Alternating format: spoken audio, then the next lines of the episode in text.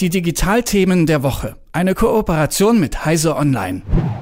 Ich bin eben mal auf Instagram gegangen und da habe ich da so eine Benachrichtigung gesehen, ganz oben. Da steht, im Rahmen der Umsetzung des Digital Services Act erklären wir jetzt unsere Richtlinien und deren Anwendung noch detaillierter.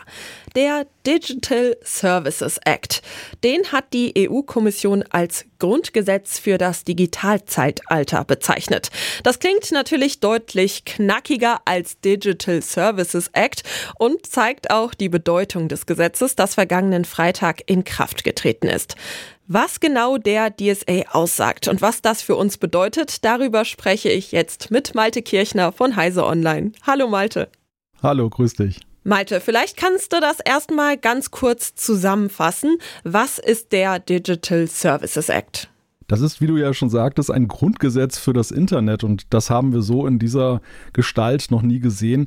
Ähm, es geht darum, dass unter anderem Hass und Fake News raus aus dem Netz sollen. Und dafür gibt es dann sehr weitreichende Bestimmungen, die vor allem die ganz großen, die sogenannten Gatekeeper betreffen, also die ganz großen Tech-Konzerne.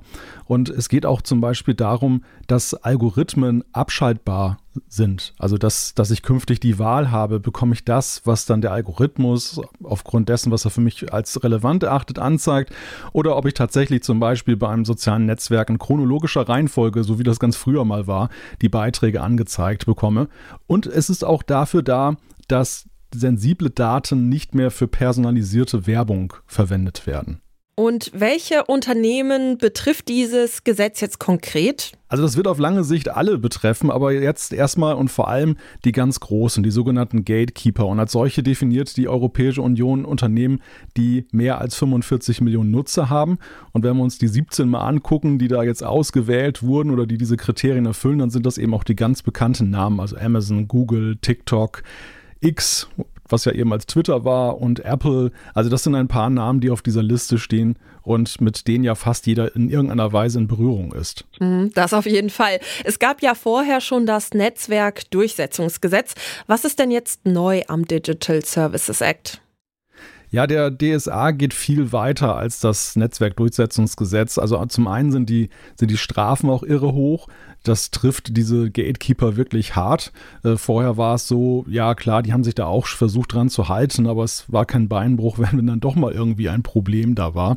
Und es ist letztendlich auch viel Trans es geht viel mehr um Transparenz und die, es ist viel weitreichender als das andere Gesetz war. Und äh, es, es zwingt die, die Firmen halt eben auch dazu, viel mehr Vorkehrungen zu treffen, um eben zum Beispiel der Verbreitung von Fake News oder von Hate Speech im Netz dann entgegenzuwirken. Da war das vorherige Gesetz schon nicht schlecht, aber das jetzt ist deutlich weitreichender und natürlich EU-weit. Vorab hast du mir geschrieben, dass der DSA das Zeug hat, unser Online-Erlebnis in der nächsten Zeit deutlich zu verändern.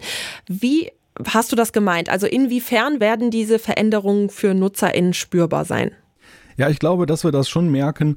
Also im ersten Moment wird es dann natürlich äh, erstmal nur so sein, dass wir mehr Meldebuttons sehen, dass wir mehr Einstellungen sehen. Du hast ja gerade erwähnt, dass du bei Instagram auch so eine Anzeige bekommen hast. Die Geschäftsbedingungen werden auch vereinfacht. Auch das ist Teil dieses Gesetzes, dass eben auch die Geschäftsbedingungen verständlicher sein müssen und nicht so kryptisch.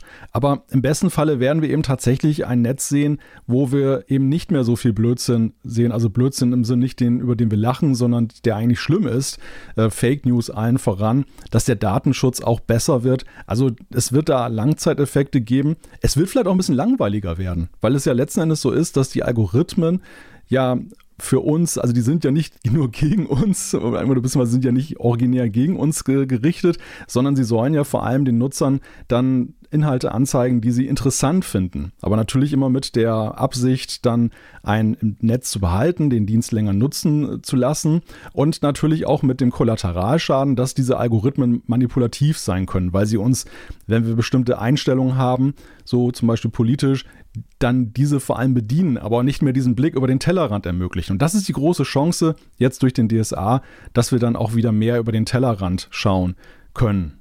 Du sprichst von Langzeitveränderungen. Das Gesetz ist ja am Freitag in Kraft getreten. Mir sind jetzt bis auf dieses kleine Pop-up da noch nicht wirklich viele Veränderungen aufgefallen. Ab wann wird es denn wirklich konkret? Ja, das ist schwer zu sagen, wie lange das dauern wird, bis was wirklich dann greifbar wird, weil es ja jetzt im laufenden Betrieb sozusagen umgesetzt wird.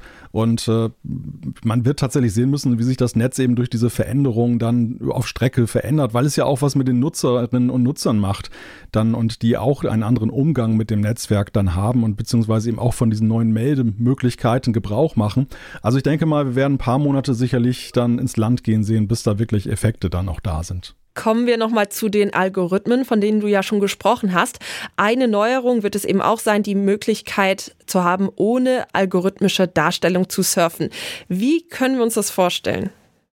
Ja, das können wir uns tatsächlich so vorstellen, dass wir auch wieder Leute sehen, die wir manchmal gar nicht mehr gesehen haben, obwohl wir mit ihnen vernetzt sind, zum Beispiel bei Facebook oder bei anderen sozialen Netzwerken, wo es aber einfach so war, dass der Algorithmus in unserer, in unserem Feed, in unserer Chronik, die wir angezeigt bekommen, dann das nach vorne hebt, was dann aus seiner Sicht relevanter für uns ist. Was auch sicherlich manchmal der Fall ist, dass wir das auch wirklich interessanter finden. Aber wir werden dann eben plötzlich wieder Sachen sehen, die die ganze Zeit unsichtbar geworden sind.